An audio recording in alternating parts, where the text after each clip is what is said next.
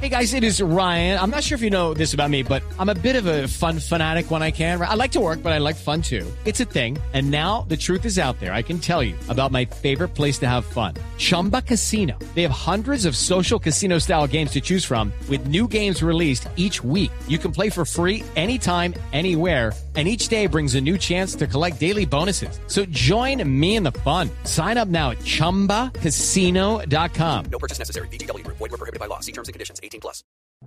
El siguiente podcast tiene contenido exclusivamente diseñado para tu interés. Blue Radio, la nueva alternativa.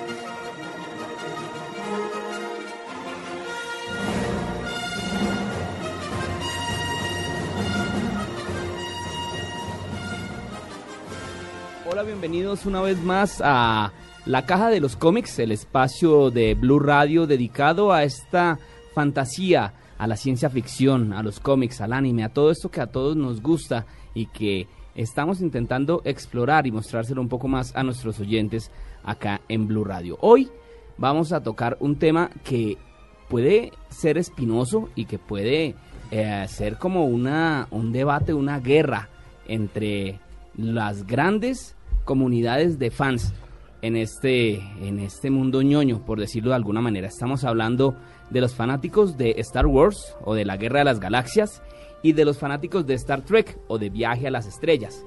Yo sé que algunos dirán, ¿cómo así? ¿No es la misma vaina? No, pues déjenme decirles que no, están muy equivocados, no es la misma vaina. ¿Por qué nadie me lo dijo? ¡Ay, debo haber parecido un idiota! Son dos franquicias, dos mundos absolutamente diferentes y hoy Vamos a hablar de esto en este podcast que se llama Star Trek versus Star Wars o cómo así que no son la misma vaina. Hoy nos acompaña Carlos Acevedo. Él es una de las personas que más sabe en el país de Star Trek, de la, del viaje a las estrellas, esta eh, franquicia que comenzó en 1966, la del Doctor Spock, la del Capitán Kirk, todos estos personajes también que nos hicieron recordar y que veíamos, algunos veíamos los sábados a las 8 de la mañana que lo pasaban muy temprano en la televisión cuando solamente había tres canales. También me acompaña Nicolás Cruz. Nicolás Cruz es una de las personas también que más sabe y que más representa a la comunidad de eh, fans de Star Wars o de la guerra, la guerra de las galaxias. Eh, esta es una franquicia que comenzó en 1977. Esto ya vino de mano de George Lucas, una persona también que algunos consideran como un, una persona con llena, llena de sabiduría para crear estas cosas y otras personas consideran como un vendido al venderle los derechos de su niño bonito a una corporación con un ratón en el logo. hola, amiguitos, soy yo, Mickey Mouse.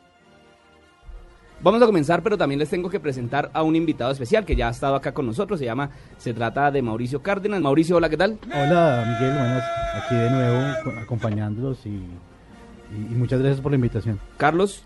Eh, buenas noches, mucho gusto. Primero te voy a agradecer, un agradecimiento humilde. Gracias por decir que somos una gran comunidad. Aunque somos pequeñitos, pues nos sentimos grandes. Nicolás. Buenas a todos, gracias por esta invitación. Bueno, perfecto. Vamos a comenzar, vamos, a, hacerle el dibujo completo a la gente. Vamos a comenzar, no, no quiero comenzar por orden de, importancia, sino vamos a comenzar por orden cronológico. Vamos a comenzar por Star Trek. ¿Por qué? Porque Star Trek comenzó en 1966. Star Trek es esta serie eh, de la música que van a estar, que están escuchando ustedes en este momento, eh, los viajes de la nave Enterprise, eh, la bitácora del capitán, el señor Spock, la teletransportación, eh, muchos, muchos avances tecnológicos que para esa fecha eran fantásticos y tal vez impensables y que ahora realmente los tenemos metidos entre el bolsillo. Comencemos hablando de los creadores de cada, de cada franquicia. ¿Cómo vamos a funcionar? Vamos a arrancar con, con Carlos hablando de Star Trek y después seguimos con Nicolás hablando de Star Wars. El creador, según la investigación que hice, cortica pero la hice, se llama Gene Roddenberry, Sí, correcto. la persona que creó eh, Star Trek. Eso fue en concepto. 1966 y nació como una como un programa de televisión, ¿cierto? Como una serie. Sí, por supuesto. Star Trek, eh, a diferencia de Star Wars, nosotros arrancamos en televisión. Eh, nuestra historia es curiosa. En aquella época estaban de moda los westerns. Esto quiere decir que pues estábamos pensando más bien en vaqueros, en el medio oeste, en carretas. Y aunque la idea original no distaba mucho en cuanto se refiere a los personajes, sí distaba mucho en lo que se refiere a dónde ocurría. Entonces ya han pensado en un western espacial, eh, perdón, en un western, y posteriormente dijeron, oye, ¿y si hacemos esta joda en el espacio? ¿Por qué? Porque estaba de moda la carrera espacial, estábamos llegando a la luna, el presidente Kennedy ha dicho, oiga, eh, antes de que se acabe esta década yo voy a poner a un hombre en la luna, y pues como estaba de moda dijeron, venga, peguémosle al cuento del espacio, y se empezaron a inventar el concepto de un western espacial que es Star Trek. Ok. Ahora vamos a hablar con Nicolás. Nicolás nos va a contar más o menos quién es George Lucas, una persona también, un director de cine, un guionista que estudió eh, una, una persona de California, que tenía también una idea, que siempre le gustó como toda esta cosa fantástica. ¿Cómo es George Lucas? Pues, pues George Lucas eh, redactó pues su, su historia principal, o sea, la, la historia principal era como las aventuras de Luke Starkiller, era el nombre original de, de Star Wars. Eh, posterior a esto y más allá de todo el trabajo que realizó en la búsqueda con las productoras, porque pues como bien lo contaste al, inicio, la lucha de, Lucas por, producir su película, su segunda película, su tercera película sería, eh, después de hacer American Graffiti junto con Harrison Ford y luego THX 1138. Eh, él apostó absolutamente todo a, Star Wars y de ahí seguramente llegó en un momento en el que ya se había estado, ya había como un, un paralelo frente a lo que era el western, lo que decía eh, Carlos, perdón, eh, y, y ya lo que es lo, lo, lo que hace la, la, mm, digamos como que la, la te- el tema espacial. Una vez logrado esto, más el merchandising, más todo el tema de promoción que se realizó en el 77, más los efectos visuales, más todo esto, fue un boom. O sea, el 77 fue importantísimo frente al, a- al, al tema de Star Wars. Bueno, y entonces ahí qué se puede decir. George Lucas se inspiró en Star Trek para hacer su... No, no, o sea, esto es un, un no al unísono porque eh, George Lucas se inspiró en muchas cosas, en muchos referentes culturales que hicieron parte de la historia. O sea, la historia del, del héroe, el, eh, el Edipo, el, ¿cómo se puede decir? Como el samurái, o sea, se basó también en muchas cosas de cine. Eh, se me olvida el nombre del, del director. eh, No tanto el director. Hay, eh, hay- No George sé. Lucas es un gran coleccionista de cómics. Y su personaje favorito es Flash Gordon. Sí, que es, entonces, eh, cierta, cierta referencia que tenemos es que él se basó un poquito en esto. También en, el- en los siete samuráis, por ejemplo. Digamos que esta- en esa parte sí siempre me ha gustado como más el asunto de que Star Wars es el viaje del héroe, mientras que Star Trek es eh, las aventuras de la naval pero en el espacio. Mm, Más o Es- menos. eso es más, más Sí. o menos el, el Mira, detalle. De hecho, eh, hay una cosa que toca decir muy de frente. La primera película de Star Trek es una respuesta a la primera película de Star Wars. Cuando Star Wars trató de conquistar pues el mundo del cine con estas aventuras, pues Star Trek responde con una película que es muy diferente. ¿En qué radica la diferencia en las dos cosas y por qué es que George Lucas no pudo haberse inspirado en Star Trek? Mientras que como lo dicen ustedes, Star Wars es la historia de un héroe, Star Trek es la historia de una comunidad y tiene unos visos que son mucho más morales. Cuando tú tienes dos horas y media o tres para contar una historia, tienes que enfocarte mucho en la acción. Star Trek para la época en que salió Star Wars ya tenía tres temporadas de 26 capítulos cada uno, sea que estamos hablando de más de 70 capítulos al aire. Y eso obliga a que a 40 minutos por capítulo tengamos al menos 50 horas de historia en televisión. Eso hace que la historia sea mucho más, eh, tenga mucho más matices. Entonces la historia del héroe es muy bonita, llama mucho la atención. A todos les gusta Rápido y Furioso, a mí no, por supuesto, pero hay mucha gente que le gusta. Eh, pero no por eso el contenido es el mismo. Entonces, eh, George Lucas buscaba una- un mensaje totalmente diferente al que buscaba John Roddenberry inicialmente. Puede que al final hayan tenido algún tipo de similitud, mm, lo digo y se me está oxidando el hocico por decirlo, pero realmente eh, no, no arrancan igual, ni parecido. Bueno, hay dos cosas que ambas series o ambas, ambos mundos Sí. tienen que siempre han sido referentes. Y vamos a hablar de la parte tecnológica que nos mostraron ambas producciones. Star Trek tiene muchas cosas eh, que de pronto nosotros las vemos ahorita, como los estábamos, como les decíamos al principio, la vemos ahorita en el común, en nuestro día a día, pero pues que, o sea, en ese momento eran impensable. Volvemos a decir, las videollamadas, eh, Las tablets. las tablets, ah, Los Los smartwatch. los, inter- los smartwatch, los Las puertas automáticas. las puertas automáticas, todo esto, lo digamos que digamos que lo predijo Star Trek. Por el lado de Star Wars vemos una cosa un poco más fantástica, unos sables de luz, unos carros voladores. eh, Sí, ya no tiene que meter a enanos dentro de robots, sino ya pueden... Ya el robot le anda solo. Al robot anda solo. Sí. Entonces son dos cosas diferentes. porque Eso es, eso es claro, eso es una un, un punto de referencia porque uno dice, ah, no, eso es en el espacio, eso todo es la misma. No, ¿cierto que no? No, mira, eh, ahí tocaste una fibra nerviosa conmigo. Para mí la diferencia principal entre Star Trek y Star Wars es el campbellianismo en la ciencia ficción. Para los que no están familiarizados con el término, la ciencia ficción campbelliana es la que se basa en la ciencia y proyecta la ciencia, es como una extrapolación de la ciencia actual. Entonces, mientras que Jen Roddenberry se basó en el campbellianismo y creó una ciencia ficción dura, Star Wars es una serie de fantasía. Obviamente tiene unos aspectos tecnológicos interesantes, pero todavía explíqueme usted cómo es que el láser del sable de luz no llega más allá. Debe haber alguna forma de hacerlo, ¿sí? Pero No, y lo hay, actualmente lo hay. O sea, actualmente ya hicieron un sable de luz que corta, que llega hasta cierto Mm, límite y sí. de pronto como que es el inicio, pero ya existe. más parecido al de Kylo Ren que al de Luke Skywalker. Seguramente sí. Entonces, eh, la cuestión es que ese, ese, digamos, ese sentido estricto de la ciencia ficción hace que Star Trek sea un mundo un poco más, eh, digamos, alcanzable. Si ustedes ven, ya hay una nave que se llama Enterprise que están construyendo los de la NASA, que se supone que es un hiperpropulsor que va a viajar por encima de la velocidad de la luz. Si ustedes ven en las teorías de la física el tema de la curvatura del espacio, pues ya es un tema que se maneja como un concepto mismo del- de la geometría del espacio-tiempo. La semana antepasada tuvimos una conferencia en la Virgilio Bar con nosotros, vino un, un doctor de la Universidad de Mainz y nos contó mucho sobre lo que sería la propulsión espacial. Es que estamos cumpliendo 50 años. Esa fue nuestra celebración. Entonces, por eso te digo, la diferencia principal es esa para mí. Y por el lado de Star Wars, como lo decía aquí Carlos, por el lado de Star Wars es, es como comparar, no sé, el cuchillo eléctrico con el florete de D'Artagnan o una cosa así. Mira, en realidad yo no me he tomado el, el trabajo de, de ver todo el pasado, o sea, todo el, el nicho de Star Trek, como para saber y comparar. Yo llegué a Star Trek por J.J. Abrams, desde la primera.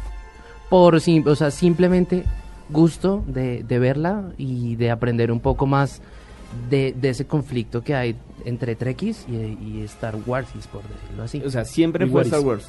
Na- nunca nunca Mm, lo vio ni supo no, pues es que- quién era el Capitán Kirk o cosas así. No, por cultura general, pues obviamente el... Live long and, pros- and prosper. Sí, o sea, larga vida y prosperidad, eso sí es una cosa de cultura pop. O sea, estamos hablando de Star Wars, Star Wars es cultura pop. Y pues esa frase eh, hace parte dentro de esa cultura pop. ¿Qué diferencias hay entre uno y otro? Yo considero que eh, de, de- o similitudes, la tecnología está, las ciertas cosas, digamos, como infraestructura eh, tecnológica también están, pero yo le, atribuí, le, le atribuiría a Star Trek que pues es el que inició, digamos, gran parte de, la, de, de todo lo que es la ciencia ficción.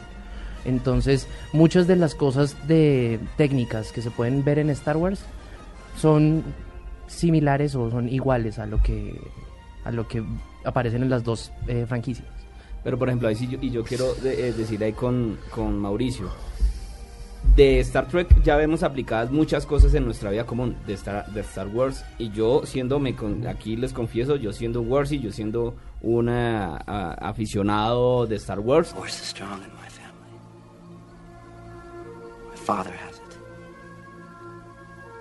I have it. tengo que decir que eso sí es realmente el mundo fantástico porque yo no he visto la, la primera que se nos que, que se nos aplique. No sé. Esto, pues hay que, yo lo resumiría muy bien como dijo el astrofísico Neil deGrasse eh, Tyson. Tyson. que lo dijo. Yo soy más fan de Star Wars que de Star Trek, pero encuentro que la ciencia de Star Trek es mucho más, tiene una, una validez, una base más sólida que la de Star Wars. Ahora, si nos ponemos a mirar desde el punto de la tecnología, pues es mucho, o sea, digámoslo, en, en el caso de Star Trek y en Star Wars, son solamente adornos. ¿sí? Es decir, nos- no- para nosotros no es tan importante, digámoslo hasta cierto punto, cuando necesitaban una salida, una salida importante en Star Trek era cuando aparecía la teletransportación, o sea, la, sal- la salvada del último minuto. En Star Wars, digámoslo, que por ejemplo en el caso de los Jedi, el, el- el asunto de que un Jedi nunca debe perder el sable es la primera cosa que pierde. Es una cosa que siempre Sí, está acompañándolos a, a- a nuestros héroes. Pero digámoslo que no siempre ha sido, no ha sido la parte más importante. Por ejemplo, cuando uno ve Star Trek, las historias, el conocer, el, el- el ampliarse. Es- Star Trek tiene un componente moral excesivamente fuerte. Hay un capítulo que se llama La medida de un hombre, donde están discutiendo el tema de la vida artificial y estamos hablando de un capítulo emitido en 1987, 88. Cuando todavía ni siquiera estamos pensando en inteligencia artificial, estamos hablando de computadores que tenían una capacidad de procesamiento que no llegaba pues a, no sé, a los 25 MHz, tal vez 33 MHz con turbo. Y estábamos discutiendo eh, inteligencia artificial. Hay un capítulo que vendría muy bien para la época, yo soy muy eh, frío políticamente en muchos sentidos, pero en la época que estamos viviendo en Colombia hay un capítulo que se llama El juicio del tambor donde podríamos analizar muchísimos conceptos de lo que está pasando en nuestro entorno y de cómo estamos satanizando o no a las personas a nuestro alrededor en base a su filiación. Entonces Star Trek es demasiado moral, demasiado ético. Solamente mi- viendo el, el personaje de, eh, de el doctor Spock, el profesor Spock. el señor Spock, perdón, que es una persona absolutamente neutral y ah, práctica, ¿cierto? Lo, sí, tengo no. entendido que los... los Sí, no, sea, Ah, no ra, creería. ya cuando Yo- empieza, empieza la polémica sí, buena. estoy- no me dio un soponcio en este instante. Da- da- sí. Calma, calma, que aquí tenemos botiquín. La- Bien. eh, tengo entendido que la, la raza del señor Spock, lo, eh, es Vulcanos. los Los vulcanos, vulcanos. gracias, los vulcanos, que, o por lo menos lo que he entendido, lo que he leído y lo que he podido ver, es que son la, la raza práctica, la raza eh, abstracta del universo de Star Wars. Lógica. Lógica, gracias. Entonces, mira, Pero Star Trek. ahí, digamos, ahí yo meto la cuchara de- dentro de lo que yo sé. La mamá fue una señora que se metió con un humano y salió el No, señor Spock. la mamá es humana y el La mamá es es La humana. mamá es humana que a todas No estas, tenía ya que idea. por ahí están viendo eh, Stranger Things, que vi que ese es otro, otro debate por ahí en redes sociales, eh, ahorita en Netflix, yo no sabía que Winona Ryder, que es la señora que grita más o menos toda la temporada en The Stranger Things, Sí. es, la, es la mamá del señor Spock en la primera película de J.J. Abrams. Sí. En Pero el- no en se lo recuerden a En el- Carlos. no, pero en me- el algo aquí. Abramsverso. Ok, bueno, vamos a empezar esa, esa intervención con el maldito Abramsverso. Odio el Abramsverso. Así se llaman las tres últimas películas. Y de hecho, ya los mismos productores admitieron que es una línea alterna de tiempo, que eso realmente no ocurrió y que podemos tranquilizarnos, que ya murió, gracias a Dios. Como las películas de Wolverine. Uy, sí, como las que arreglaron esas porquerías de X-Men. Sí, bueno, pero mire, entonces, ¿qué pasa? Eh, el señor Spock es vulcano. Los vulcanos no es que no sean, no es que sean prácticos, De sino hecho, que son son pasionales hasta cierto punto. y son muy pasionales tanto que estaban destruyendo su propia civilización y les tocó optar por purgar sus emociones. Entonces ellos hacen una ceremonia que se llama el Colinar donde sacan sus emociones del cuerpo y son capaces de abrazar la lógica. Vemos que ellos son muy lógicos. No son capaces de mentir, eh, tienen relaciones sexuales una vez cada siete años en un evento que se llama el Ponfar. Debe ser una vida muy aburrida, pero pues es lo que Solo cada me recuerda a los Como. Zoidberg, una vaina así. Exacto. Pero no mueren al final. No mueren al Eh. Entonces, de pronto hay una de estas se les da un soponcio. Pero fíjate que hay un capítulo, eh, Amok Time, donde Kirk y Spock, Spock entra en el, en el Ponfar y pues tiene que, tiene las, las hormonas pues por las nubes y le toca enfrentarse a Kirk y termina una pelea bastante interesante. Spock eh, tiene una prometida, una señora pues que le va a a calmar las ganas, por decirlo así. Eh, sí, le va a dar su snusnu. Y en ese momento, eh, pues hay un choque muy fuerte eh, con, con Kirk, porque parece ser que yo, obviamente, mis compañeros me van a odiar por esto. Eh, yo no estoy muy familiarizado con la serie original, yo soy un trekker, no un trekkie. Los trekkies son de la serie original, los trekkies venimos del, de, del derecho 90s. para arriba. Entonces ellos tienen un enfrentamiento y para poder solucionar el tema de quién se va a quedar con la mujer, muy normal con Kirk que se quiera quedar con todas las mujeres. Spock, Spock y Kirk se dan en la trompa eh, Es una escena. en es- medio de una escena de que es canción. Es bastante la escena mítica de la canción de tan tan tan. tan, Sí, tan. esa, esa. Esa escena. que está muy bien replicada en Futurama y de hecho es mejor en Futurama. Sí. Y por el lado de Star Wars que tenemos entonces el Consejo Jedi, que también es como la parte, la que le quiere meter orden al universo y como que son como también los que buscan el, el equilibrio, eh, la no tener tantas emociones. Está bien, lo intentaré. No, no intentos. Hazlo. O déjalo. No hay intentos. Eso también trae una carga eh, también pues para el, para el espectador que dice que, por ejemplo, ya habla de verdad de maestros y del maestro Yoda y que es que el Padawans el y- Padawans y todo esto. Bueno, hay, hay una cosa que yo, yo lo veo desde el, el punto de vista como fan, pero también, eh, no, o sea, no lo veo como el, todo el mundo lo ve, que son como los monjes, que son súper correctos, que no ven nada más sino su religión y sus cosas y solamente como, como lo que es el, o sea, ser Jedi. No. Hay una frase que dice Asajj Ventress en una serie del 2003 de Clone Wars eh, Me gusta serie. dirigida por Gendy Tartakovsky. Buenísimo. Muy buena. Hay una frase que dice, los Jedi, su orden es una luz que se apaga en la oscuridad, corruptos y arrogantes, deben merecer castigo, los Jedi caerán. A mí los Jedi me parecen una cosa lo más mamerta del planeta. Me parece una cosa que, ¿para qué sirve tanta, tan, o sea, ser tan correcto si al primer elegido le, le pintaron pajaritos en el aire y ya se comió el cuento de que era el elegido y volvió el- la galaxia un zaperoco? No, o sea, eso no era así. O sea, eso no era en creer que una persona tenía X cantidad de miliclorians en su Que sangre. los midichlorians son nuevos, eso se los inventaron ya ahorita. Eso fue en el explicación, 2009. Eso fue una es explicación. Sí, no. Eh, Eso, eso fue una explicación científica para el, para el tema de la fuerza, pero lo que, lo que los Jedi hacen y que lo que los Jedi interpretan es ese ser correcto que, que simplemente lucha por la justicia y que llega en el momento que es y que se deja llevar por la fuerza. Mm, con- creería que los Jedi también tienen su lado oscuro.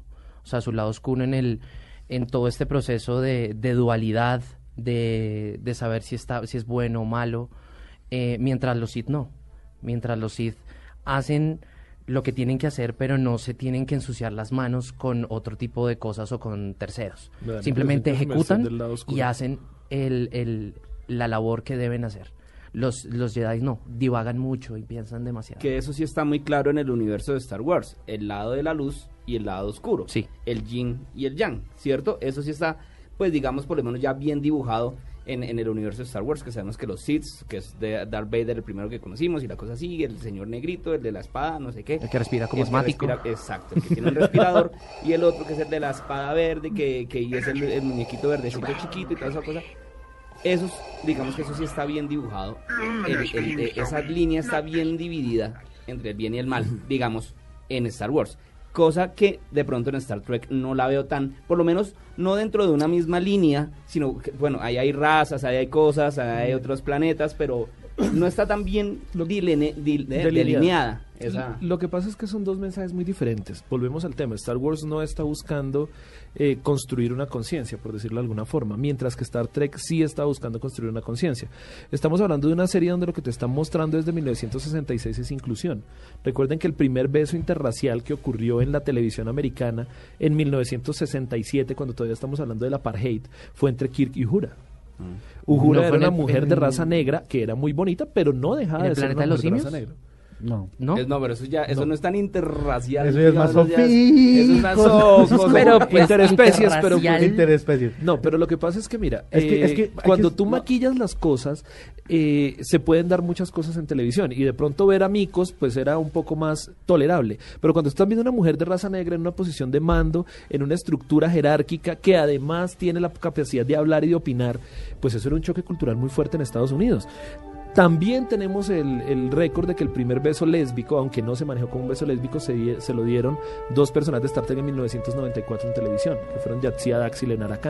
Entonces Star Trek construyó un universo muy diferente de tolerancia, de inclusión, y las diferencias en Star Trek eran enriquecedoras. Entonces no tenemos la necesidad de mostrar un yin y un yang, como si pasaba entre los Jedi y el lado oscuro, sino que lo que tenemos que mostrar era que todas las diferencias eran aceptables, que lo que no era aceptable era la violencia, eh, la agresión y las cosas que de pronto generaban en malas emociones. También ese es un poco el mensaje del señor Spock. Eh, entre ser malo y no tener emociones siempre es mejor no tener emociones. Y la realidad es que al final cuando tú ves el mensaje de Star Trek hay Romulanos, Borg, Klingon, y cada uno tiene su propia forma de ver la vida y no es una forma errada.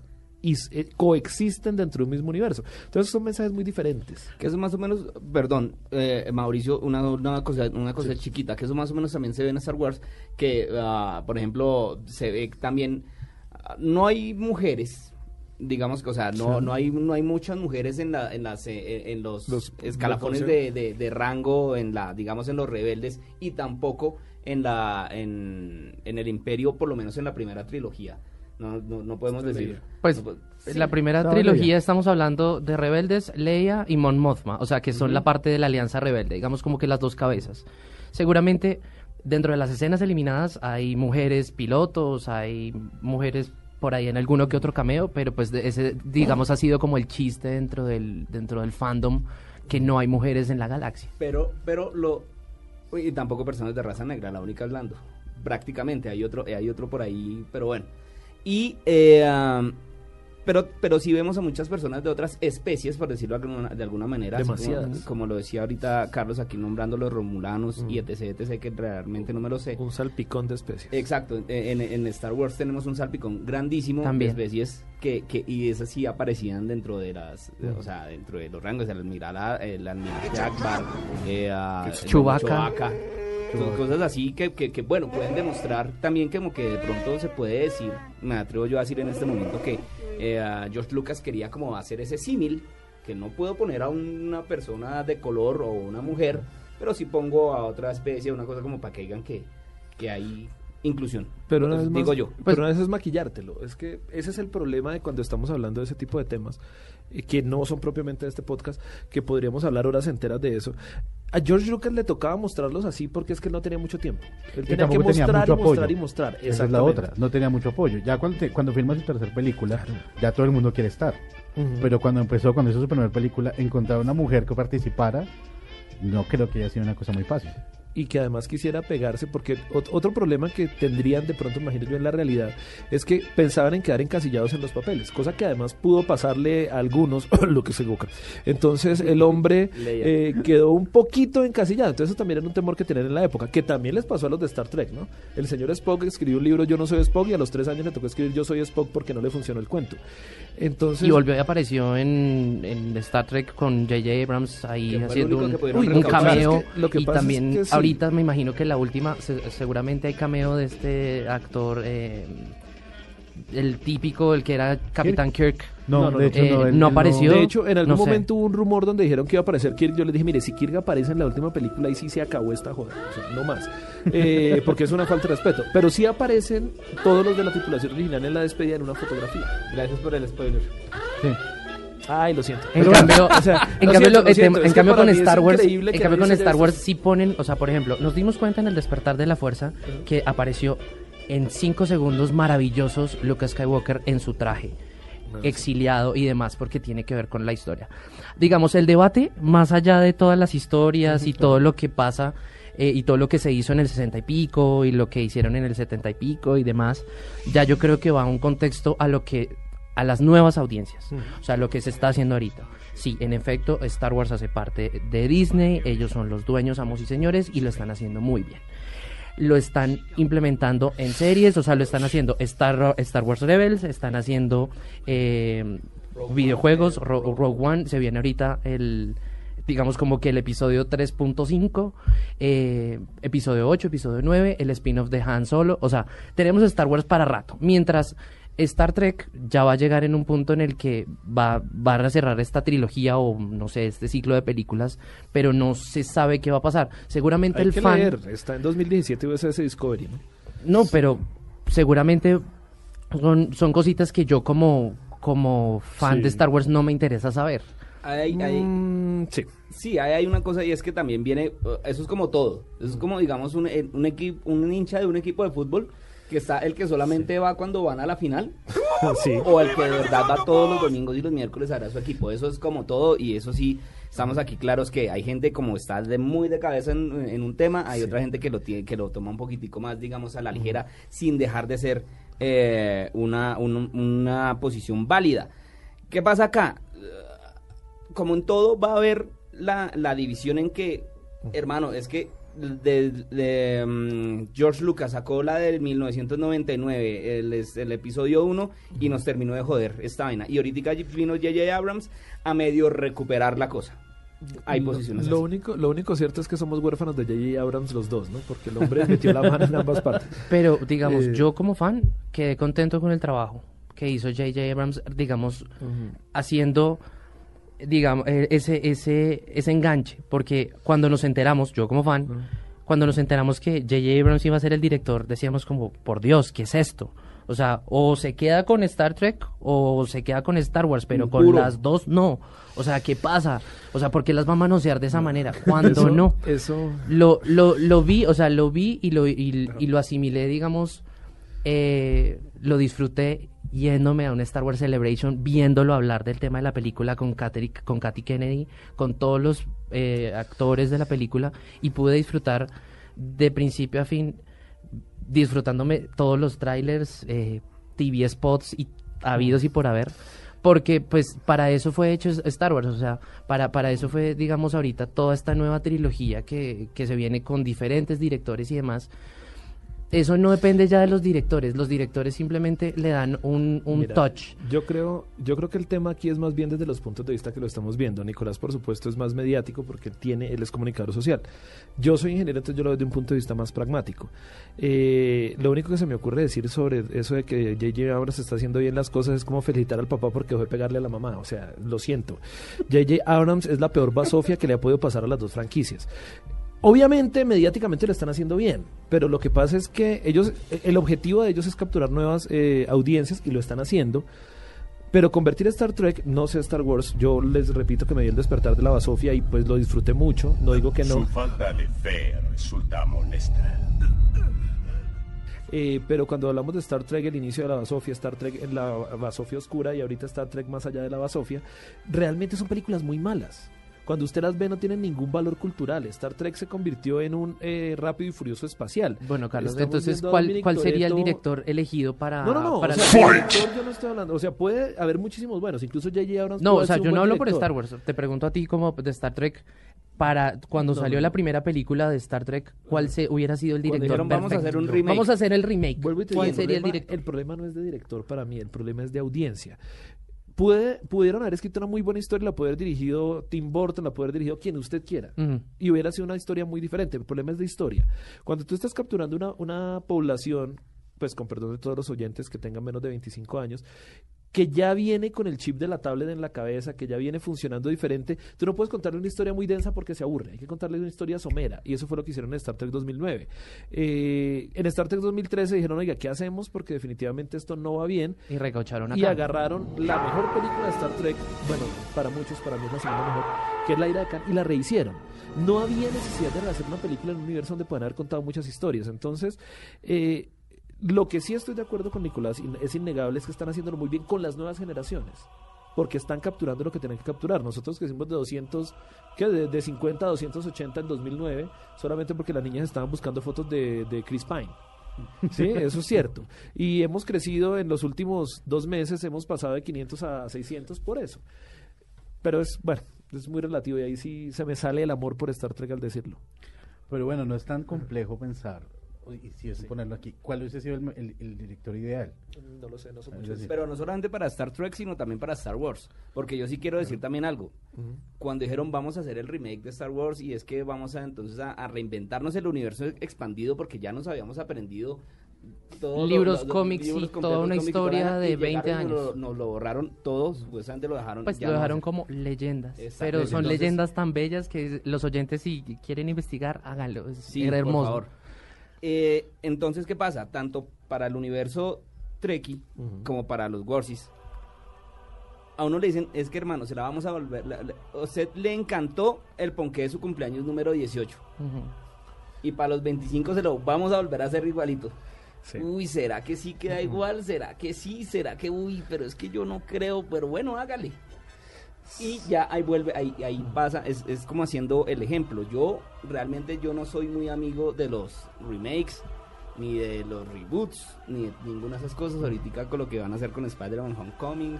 y O lo que hicieron hecho con Ghostbusters. Lo que hicieron con los Uy, sí, Ghostbusters, que, no me que la he visto. triste, triste, o sea, me, no, terrible. No soy capaz. Entonces, y al ser Star Trek y Star Wars una, una de las franquicias con más seguidores alrededor de todo el mundo, porque es que son de- realmente usted no encuentra personas, muchas personas haciendo convenciones de cazafantasmas.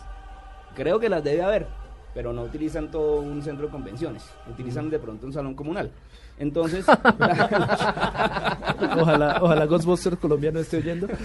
Si usted, si usted no es... No, cualquier cosa, arroba MD Garzón, ahí me pueden echar la madre. No, mentiras, pero entonces, sí es, eh, es eso. Uno, uno como fan, pues, quiere mucho su franquicia y, y espera más. Y, y, y, que, y espera también muchas veces quedar gratamente sorprendido, lo que no siempre pasa. que sí pasa con Star Trek la de este año. Queda uno gratamente sorprendido.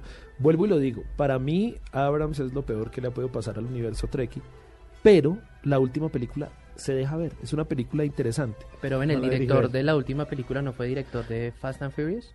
Sí. Pues sí, probablemente. O sea, no, la verdad es que, eh, como les digo, eh, cuando se trata de estas últimas películas de Star Trek, yo no me fijo mucho en la cinematografía porque no vale la pena. Eh, quería decir un, un comentario adicional. Eh, uno tiene un problema como fanático, y es que como fanático uno le pone el corazón al tema. Y uno se vuelve recalcitrantemente fanático. No sé si le pasa a Nicolás, pero a mí sí. Entonces, para mí fue cuestión de rasgarme las vestiduras cuando construyeron el Enterprise en la Tierra. Ustedes en la película 2009 van pasando en una motitina. Ya estaba el Enterprise como Cabo Cañaveral. Obviamente eso le hace rasgarse una de las vestiduras porque el Enterprise no tiene capacidad atmosférica. El Enterprise era una nave que se tuvo que construir en el espacio porque no tenía botadura. Entonces, ese tipo de cosas hacen que para uno como fanático a veces no le permitan disfrutar las cosas nuevas tan libremente. Yo hubiera preferido una historia 20 años en el futuro que una historia 70 años en el pasado, porque es que el pasado ya estaba bien contado. Eh, les voy a poner el ejemplo del tío Ben. En la próxima película de Spider-Man muy probablemente van a tocar el timbre y el tío Ben le va a decir, oiga Peter, ¿por qué no abre la puerta? Una gran responsabilidad, un gran poder conlleva una gran responsabilidad, va a abrir la puerta y le va a dar un paro cardíaco. Esa va a ser la historia del tío Ben porque ya no tenemos cómo más contar la muerte del tío Ben, que ya Pero no- estaba bien contada. Pero en ese, en ese aspecto, sí, eh, por ejemplo, una cosa que todo el mundo ha visto en Batman es repetir una y otra vez la muerte de los papás, obviamente. La vuelven y la cuentan. Pero no la cambian. Exacto, La- pero es de que hecho, si sí la la cambian. cambian. ¿Pero ¿Sí? en- ¿En De cuál? hecho, sí la han cambiado. ¿Y cómo cambian la muerte? Bueno, o sea, yo no Ah, lo sé. la- lo la sigo- han En cambiado todas las que he en- visto y en todas las que he leído, saliendo del cine, No, claro, papá, mamá, pero se han cambiado tal. el origen, el origen de por qué pasa eso. O Una fue por la mafia, asesino. otra fue porque el asesino cambió. Si nos, nos devolvemos a Tim Burton, aquí cambiando el tema, ustedes, porque siempre terminó hablando de Batman, carajo. Qué curioso. ¿no? Estaba a punto de decir lo mismo. Pero cuando ustedes van a ver, por ejemplo, la de Tim Burton, el asesino cambia. Pero sí han hecho cambios, sí han tomado licencias para hacer eso. Entonces, aquí de pronto en, en Spider-Man cambie, en Star Trek cambió, pero digamos que el lenguaje que han usado para que la gente se acerque es, Es muy acertado. Es muy acertado. Sí. Ahora, como personas y como ustedes, como, como personas que conocen, digamos que el asunto está es agarrar a la gente y decirle, oiga, bien, si le gustó esto, creo que le puede gustar algo más. No, yo, yo no creo eso. Es que De es- pronto en el tema Star Wars sí, ¿sabes? Ahorita, eh, hablando de, de quién es el dueño, Lucasfilm y Disney, Soy yo, Mickey Mouse. ya lo- de pronto no llama la atención mostrándole las películas en una maratónica serie de o, 10 horas en X canal, sino te dicen, te brindamos e- esta experiencia. ¿No tienes ni idea de qué se trata? Te la ofrecemos. Estamos hablando de Disney Parks. O sea, de todos los parques de Disney. Te dicen, ¿no te interesa? Y te mostramos de qué se trata Star Wars. De ahí se enganchan niños, viejos, adultos que nunca han visto Star Wars o personas que a la novia que jamás, no, a mí nunca me gustó Star Wars y la termina viendo por lo que dije al principio, por pura cultura general. Ese- ahí, ahí lo que tú dices, quiero hacer un, un paréntesis que seguramente Tatiana va a escuchar esto. ¿Ves, amor? Yo te dije que fuéramos allá, que te iba a. Mira, eh, lo que pasa es que eh, a riesgo de sonar eh, herético en cuanto a Star Wars, yo no percibo que haya una gran diferencia entre lo que están contando en una película y en otra. Puede ser que hayan cambiado en algo el universo, pero las películas son consistentes en cuanto a ciertos aspectos visuales, ciertos aspectos de la historia. Eh, estamos viendo, una- de pronto obviamente la, la última película tiene muchísimo más, eh, muchísimo más CGI, ¿no? Pero a lo que voy es que cuando tú ves Star Trek, eh, perdón, Star Wars, eh, la última que es el, el despertar de la, fuerza, eh, no es una película tan radicalmente diferente en concepto a la que podrías ver inicialmente en 1977. Ah, no, o sea que eso es fácil sí es, enganchar. Eso sí es cierto. Eso sí es. Mm. Son calca son dos copias. Otra, el personaje uno es negro y el otro personaje es blanco, rubio, hermoso. La niña es güerita con sus eh, sus sus, panes daneses en las sus rulos, sus donas. Sí. La otra tiene una colita de caballo 3. Sí. O sea, es exactamente lo mismo. Una estrella de la muerte que es construida por el imperio. Esto es un planeta que Esa- es estrella de la muerte. Esa sí es una cosa que tengo Es que decir. exactamente ¿Cómo mismo. es que siguen construyendo estrellas de la muerte y ya se dieron cuenta que el negocio no iba por ahí? No es que ya tienen Pero- un contrato firmado. Sí, yo creo.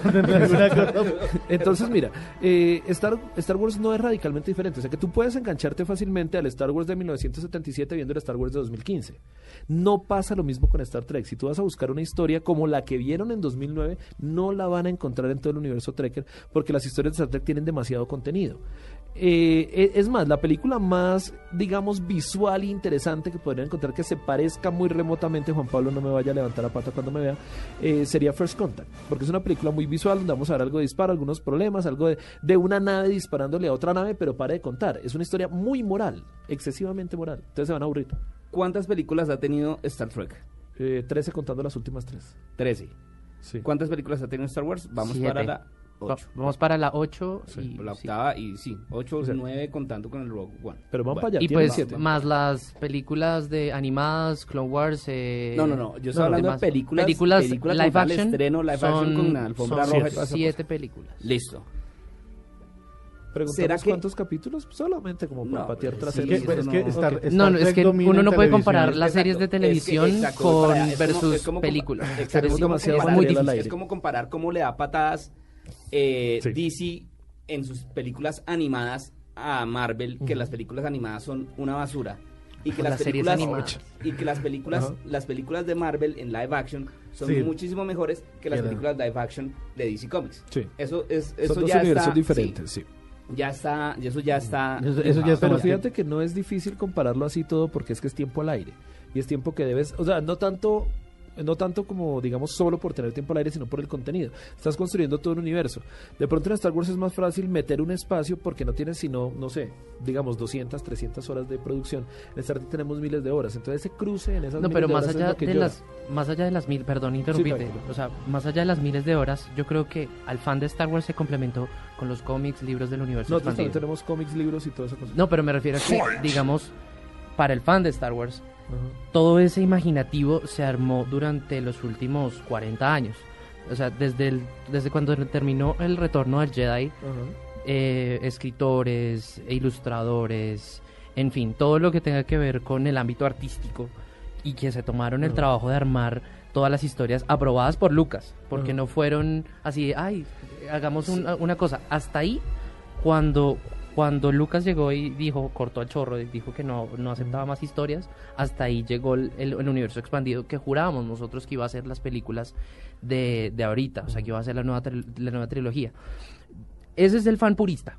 Sí. Mientras el fan eh, visual eh, se queda con las nuevas, o sea, se queda con la, la primera trilogía, algunos, con la nueva trilogía, que estamos hablando del 99 al 2005, y con esta, o sea, del, del 2014, El despertar de la fuerza. Yo por qué lo digo y yo por qué preguntaba lo de las películas, porque es que con base en eso hay muchas, uh, a ver, Star Wars definitivamente tuvo un músculo económico, y ya nos vamos a, a meter a hablar de la plata, tuvo un músculo económico que fue el merchandising, y de ahí arrancó toda esta vaina, toda esta locura. De pronto a Star Trek no le hizo falta esto como para que también tuvieran su parquecito, así sea por allá en Denver. Eh, no, de hecho tenemos experiencias. The Borg Experience estuvo en Las Vegas durante un tiempo. Estuvo. Lo que pasa es que Star Trek tiene un problema, eh, digamos, comercial, por decirlo de alguna forma. En tanto que CBS era la dueña original de la serie y ahora en este momento los derechos de televisión son de CBS, pero los de cine son de Paramount. Entonces siempre casar los conceptos comerciales es bastante complicado. Al final el cuento de la The Borg Experience, que estuvo, como muy satisfactoriamente dice Nicolás, eh, pues el problema fue más comercial. ¿Para quién iban las ganancias? Es lo mismo que pasa con Deadpool. ¿Por qué Y con- Deadpool lo con mataron? Deadpool o con X-Men o con... Y que Ahora, eh, dato curioso, dato curioso, eh, este, lo, Star Trek en Star Trek conocen a los X-Men, ¿no? Hay un, un ciclo Sí. donde los X-Men se unen con la nave Enterprise para salvar el mundo. De hecho ocurren dos. First Contact y Second Contact. Pero pues ese tipo de cosas del universo expandido que nosotros tenemos, también tenemos una cantidad de cómics, una cantidad de libros. De hecho hay unos libros que se consideran canónicos, que son los libros que se escribieron durante la época de John Roddenberry. John Roddenberry murió, de hecho una de las anécdotas que más me gusta contarle a mis nuevos eh, amigos de Star Trek, o sea, los que vienen del 2009 para acá, es que John Roddenberry ya había rechazado la idea de la película 2009 cuando estaban filmando la sexta película de Undiscovered Country. Al hombre dijeron, oiga, hagamos un reboot. Y el man dijo, no señor, las historias bien contadas se quedan bien contadas. Y contaron una historia que se parecía a la caída de la cortina de hierro, y que estaban hablando más bien de la Guerra Fría y de cómo se hacían amigos los Klingon y la Federación, que eran en teoría los rusos y los americanos. Que de hecho siempre fue una de las cosas importantes de Star Trek, el mensaje político. Sí. Sí, y que Star Wars de, pr- de pronto eso sí no lo tiene. No, de No, pronto Star sí Wars lo sí lo metió. tiene. Sí, lo met- claro, lo tiene, pero es como más, pero es que es Pero a como la más. No, es que yo no sé, yo es que Star Wars es como como como muy, a ver, yo y yo siendo fan de Star Wars, yo digo que es que Star. Wars es como muy rosa. No, O sea, realmente como que, es que- es sí, que- a ver, eh, a ver, sí, es que como que se soluciona todo muy fácil porque entonces resulta que se dio cuenta que era el papá, entonces no lo mato sino lo rescato y bla bla bla bla bla. No, de pronto Star Trek sí tiene un, un- un contenido un poco político un poco más fuerte, más eh, eh, que de pronto pesa más a la hora de un argumento de estos. Generacionalmente, yo diría que el episodio 2 del ataque de los clones es un capítulo de La Rosa de Guadalupe para mí. Partamos así. Es una novela. Lucas no fue el más brillante. A mucha, mucha gente lo extrañó en el despertar de la fuerza, pero yo creo que fue suficiente para él eh, cortar el chorro ahí porque de verdad el trabajo que hizo durante la, segun- o sea, la, la nueva trilogía estuvo muy mal hecho. O sea, mal hecho en el, en el aspecto de que episodio 1 la llenó de carreras de pods, eh, emociones, eh, un soundtrack impresionante. Cuando llega ya el, el episodio 2, el ataque de los clones, con esa vaina, no, yo no te puedo amar porque La primera de hora verdad de- me un momento, siento pero un muy momento porque triste. yo sí quiero decir algo No. y, y- y voy a- y vamos a debatir entre los mismos fans de Star Wars. Y me- me- un momentico, sí, córrase que, que esto va a Yo- yo me salpicar. quito, sí. Córrase que esto va a salpicar, no mentiras. Pero en, en- en- en- en la- el ataque de los clones fue el, primer, la primera vez que vimos a tantos Jedi juntos en acción. Al final. No tanto al final. En, en, en, en- ¿cómo es que se llama? Se me olvidó el nombre del planeta. En ah, Geonosis. Geonosis, gracias. En. Geonosis. Sí, señor, gracias. Ahí, ya ahorita vamos para allá. En Geonosis, ahí en la batalla, ahí aparecen una cantidad de, de Jedi. y después en la batalla más adelante, cuando ya van a luchar contra el Conde Dooku y toda la cosa, que mueren Jedi y todo. Eso jamás lo habíamos visto. Y eso visualmente, a mí, en ese momento, No, me encantó. Claro, visualmente, visualmente fue maravilloso, pero ahí fue cuando se cortó la novela por la acción. Sí. favor. Ok. O sea, partamos de ahí. O sea, de- después, la- del, después del Es beso, que, es que la partidita de- de... la manzana con la fuerza así que le coge y le pasa el pedacito. Exacto, así. es que vean la primera hora, la primera hora, la primera No. hora de, ese- de esa película es bastante Bueno, rosa. no nos vayamos tan ñoños ya para No, fresco, entonces, fresco. entonces ahora sí vamos a hablar de la mercadotecnia. Gracias. Entonces, todo el billete, todo eh, el músculo eh, económico que generó Star Wars, que de pronto le faltó a Star Trek. Eso, ¿cómo, cómo, cómo, cómo George Lucas vio esa cosa como tan... O sea, la, dijo, no, aquí hay que eso le vamos a sacar jugo y se inventó a todo lo que estamos hablando ahorita. Los planetas, que la Orden Jedi, que ah, las naves, que todo, o sea, es una es un universo y cada raza tiene su su, su, su nave y cada raza tiene su planeta Mira. y cada raza tiene su, su no sé, su- no, no sé, no estoy seguro de si idiomas, eh, de pronto estoy dando muy delgado, sé que eh, el Klingon en Star Trek sí existe y que hay gente Es que habla idioma oficial. Klingon, sí, Sí, sí existe, está construido. y se casan con el Y pueden hacer idioma Klingon y pero no hagas esa y cara, no hagas esa cara que, que, que, que también hay gente que se casa por la, No, no. por la orden Jedi. Jedismo, sí. Exacto, el Y, Jedi. y de hecho tiene religión, nosotros no tenemos yedismo, ¿no? El yedismo es una religión y creo que está En reconocida Australia. en algún lado. No, sí. de En hecho, la mayor población en el mundo del yedismo está en el Reino Unido con el 0,4% de la población. Bueno. Mire, eh, yo le voy, a responder, Idea. le voy a responder eso de una forma que puede no sonar bonita. ¿Por qué el merchandising en Star Wars fue tan, tan, tan importante? Cuando usted no tiene novia le gustan las muñecas hinchables. Entonces, ¿qué pasa? Usted le dieron tan poquito de Star Wars que le estaban vendiendo y vendiendo y vendiendo y usted tenía que satisfacer esa necesidad de Star Wars de alguna forma y se la cambiaron por plata. Entonces, mire, eh, hay tres películas. Ay, sí, tres muy buenas películas. Ah, estos, perdón, estos señores de acá, iba a decir otra palabra, pero pues no. Entonces, estos señores de acá tienen horas y horas y horas y se entretienen viéndoles, las pueden repetir, hay mucho para ver. ¿Yo qué hago? No, pues voy a jugar con Luke Skywalker, voy a jugar con eso. Entonces le vendo muñecos, le vendo sales, le vendo locuras. Nosotros tenemos tanto para ver que estábamos saturados visualmente de lo que había en pantalla. Entonces el merchandising no fue tan necesario porque había mucho para ver muchas veces. Entonces usted estaba, digamos, no sé estrictamente, pues yo nací en el 80, pero si tú hablas del 66 en adelante, pues la gente se repetía mucho la serie, pero había bastante material. A nosotros, y a Igual hay un dato, hay un dato importante Ajá. y es el público objetivo para el que iba cada cosa era muy diferente. Claro. Star Trek fue para un público mucho más adulto que Star Wars. Star Wars era para un público adolescente. Y marcó los 70 O sea, si usted se 70, ve That 70. 70 Shows, Sí, o claro. sea, no, Sí. no hay referencia a O sea, no Star Wars. capítulo que no no hay capítulo que no tenga referencia a Star. Wars. No, de hecho es mucha, o sea, de hecho si lo ponemos en un contexto mucho más amplio, lo que es el asunto de la cosmología, o sea, si, si usted es norteamericano o conoce a algún norte- algún norteamericano, sabe muy bien que ellos no tienen un, asun- un asunto cosmológico muy propio como lo tenemos nosotros. Entonces nosotros tenemos todavía la historia de, de, de- de los chipchas y de quechua y de todas esas cosas. Los, los, los norteamericanos no. Y llegó Star Wars y empezó a crear, a, a tener un punto primero religioso y tenía un punto donde se puedan agarrar, sobre Sí. todo estas generaciones que no tenían una cosa como No tiene un asidero cultural. Sí, entonces mira, para cerrarte la idea, el tema es que eh, ya había, digamos, una oferta suficiente de mercadotecnia con lo que estamos viendo en televisión como para que la mercadotecnia física no fuera tan importante. Obviamente la hay.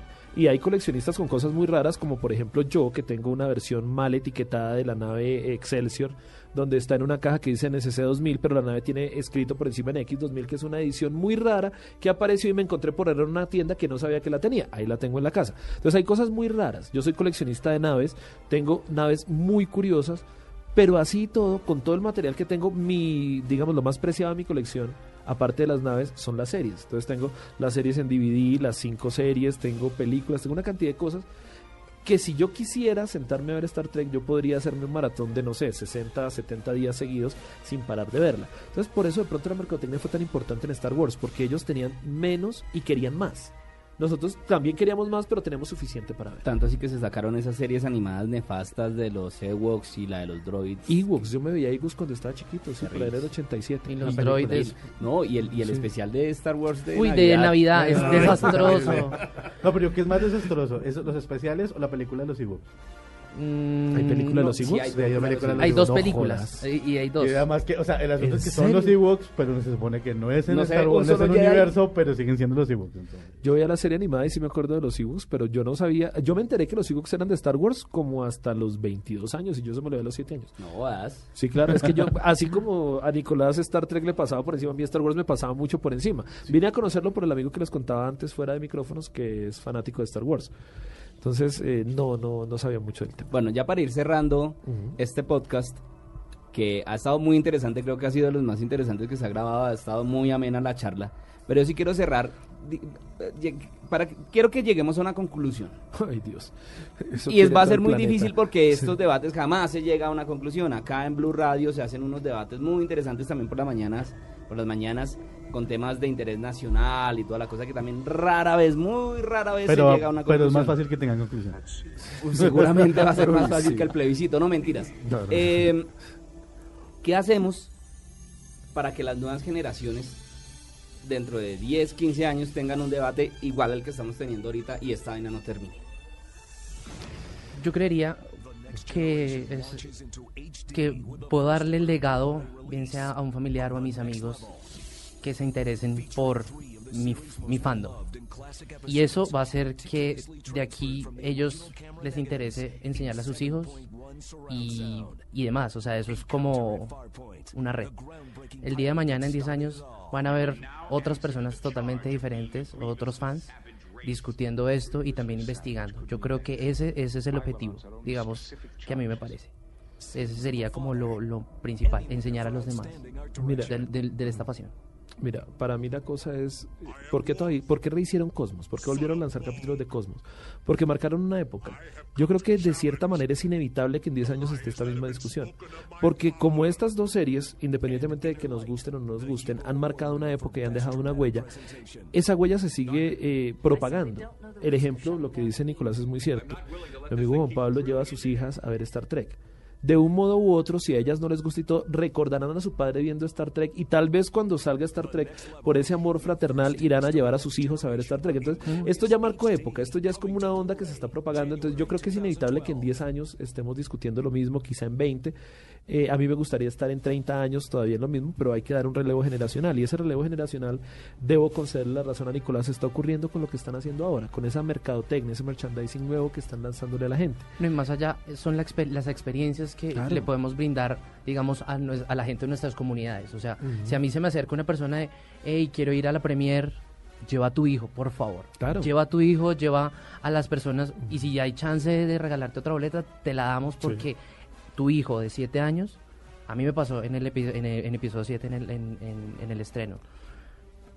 Yo sé que esa persona que no tiene nada que ver, que es la primera película que se ve de Star Wars, pero estuvo en una premier de Star Wars y y, eso lo se va a lo va a acordar toda Sí. la vida. Y va a decir, mi papá me llevó a la premier de Star Wars, o a la premier de Star Trek, o a la premier de. Avengers, o cualquiera. Esas, ese tipo de películas. Además, es que nosotros, los geeks, somos tan pasionales que no hay mejor cosa que ver una, una, una premier con llena de- Sí. una sala llena de geeks. Sí. o sea, Y- todos y- y gritando, todos uniforme. llorando, El todos aplauso, las el, el, el, el, el asombro. Porque tú puedes ir un fin de semana a cualquier cine y te la disfrutas y, ok, vale la pena, buena. Pero, pero lo único que aplaude es uno. Exactamente, Sí. o el único que se asombra es uno, como, Y uy, el camino de final". tal persona. O sea, ahí es, es- son ese tipo de cosas y experiencias que uno le puede brindar a la, a la gente que se está interesando por estos temas. O sea, no solamente Star Wars y Star Trek. Pues yo creo que el- lo más importante para seguir con estas discusiones a futuro es seguir el ejemplo de Star, Star Trek y trabajar por la inclusión, precisamente. El volver inclusivos, ese tipo de cosas. Hay comunidades y hay personas que son súper cerradas con su fandom. O sea, como que no me preguntes, yo no sé nada, o sea, si tenga toda la colección. Y si uno pregunta, entonces lo miran feo. ¿Cabe, cabe un comentario final para Claro, ese tema favor. de la inclusión? Mira, Star Trek, como les decía, en el 67, primer beso interracial, en el 94, primer beso lésbico. Acabamos de tener un tema, para mí, que fue muy delicado de manejar. No es un secreto para nadie que George Takei, eh, el señor Zulu, es homosexual y que él trató en 1966 de que Gene Roddenberry incluyera una historia homosexual. Y el mismo Gene Roddenberry, que estaba metiendo una mujer negra, que estaba metiendo una mujer en el mando, le dijo, oiga, todavía no estamos preparados. En esta película, no les voy a contar la escena exacta, les voy a contar lo que se sabe de antes de la película, decidieron darle un papel protagónico a un homosexual. Ya se había tratado en First Contact con el teniente Hawk, pero no se dijo abiertamente. En 2009 aparece una mujer calva al timón del Enterprise. En 2016 es la primera vez que tenemos un personaje abiertamente homosexual, pero cometieron un error que para nosotros los trekkers es garrafal, pero no garrafal porque sea malo, sino porque nos pareció una falta de respeto. El personaje que decidieron hacer homosexual fue el mismo Zulu. ¿Por qué nos parece una falta de respeto? Porque en vez de estar honrando a George Takei, parece como si lo estuvieran caricaturizando. Entonces, eh, la inclusión en cualquier medio, en cualquier eh, universo, va a ser siempre un punto de partida muy importante. Star Trek ha sido una bandera de la inclusión. ¿Qué sigue? Eh, no sé qué seguiría en inclusión en este momento, pero lo estamos viviendo. Eh, el problema que tenemos con musulmanes es muy delicado. Exacto, para iba yo. Yo creo que ahorita la inclusión es más como por acabar fronteras y tanto pues con diferencias religiosas, con eh, la inclusión a desplazados, que esto, mm, eh, este mundo va a cambiar mucho y realmente ojalá en 10 años podamos estar hablando de estas cosas. Yo no sé, ¿alguna conclusión final? El señor Mauricio, perdón, el señor Nicolás, No, que la fuerza los acompañe siempre. el señor Carlos no me vaya a decir que No, no, no voy a entrar en el cliché, no voy a entrar en el cliché. Más bien voy a decir una frase diferente. Recuerden que Spock siempre lo dijo, el bienestar de muchos es más importante que el bienestar de pocos o el de uno. Y ese es el mensaje final de Star Trek. Cuando dejemos de preocuparnos por estar de primero en la fila, por no hacer la cola, por volarnos el semáforo, por adelantarnos en el trancón, todo va a mejorar. Cuando empecemos a tener una conciencia social, que es algo que siempre me ha gustado mucho del mensaje de Star Trek, cuando yo me preocupe más por el bienestar común que por el bienestar propio, esto va a mejorar. Mauricio. Como nota final, eh, recuerden que el judaísmo es una religión que en el mundo se quiere volver una religión em, real por si han, tenido, han pensado en, en- en seguirlo. Y también hay iglesia maradonianos. entonces- Exacto, si hay maradonianos, pues porque no puede haber judaísmo. Y, y nada, queda, queda solamente una invitación a que sigan a estas personas en sus redes, en sus, Eso en diferentes yo. reuniones. Nicolás, por favor, sus redes para que lo sigan aquí nuestros oyentes. Redes personales, arroba Nico guion de piso Crux con X al final. Y eh, el fandom de Star Wars, Star Wars Colombia, arroba Star Wars Col. Ahí pueden preguntar lo que quieran, publicar lo que quieran eh, y están, mejor dicho, más que bienvenidos eh, a esta comunidad. El señor Carlos Eh, nosotros somos un poco fríos en redes, eh, pero tenemos Star Trek Colombia en Facebook, tanto página como grupo, se mueve muchísimo más el grupo, arroba Star Trek Call, que es el, el hashtag que estamos usando en Instagram, y personalmente mi Twitter es arroba leyes de Tol, no se publica mucho, pero pues cuando se publica hablamos sobre Star Trek bastantes cositas. Y las de Mauricio, que es la más ¿Qué? ñoña que conozco, pero... Arroba Arkham K-O-U, A-R-K-H-A-M-K-O-U. Pues, para los que quieran hablarme, ahí me pueden encontrar. Hablamos de ñoñadas y de no ñoñadas también. Si necesitan asesorías en matemáticas, no. Por bueno, favor, no. y la mía, mi- mi- mis redes sociales son arroba mdgarzón en Twitter, el hashtag numeral caja de los cómics.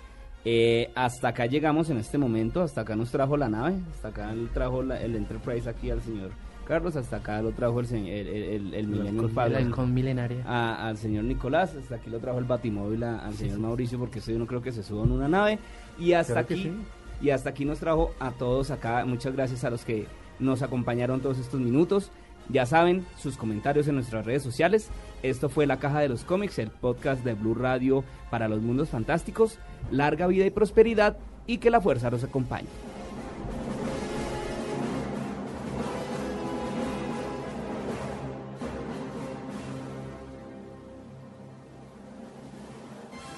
Para más contenido sobre este tema y otros de tu interés, visítanos en www.bluradio.com. Blu Radio, la nueva alternativa.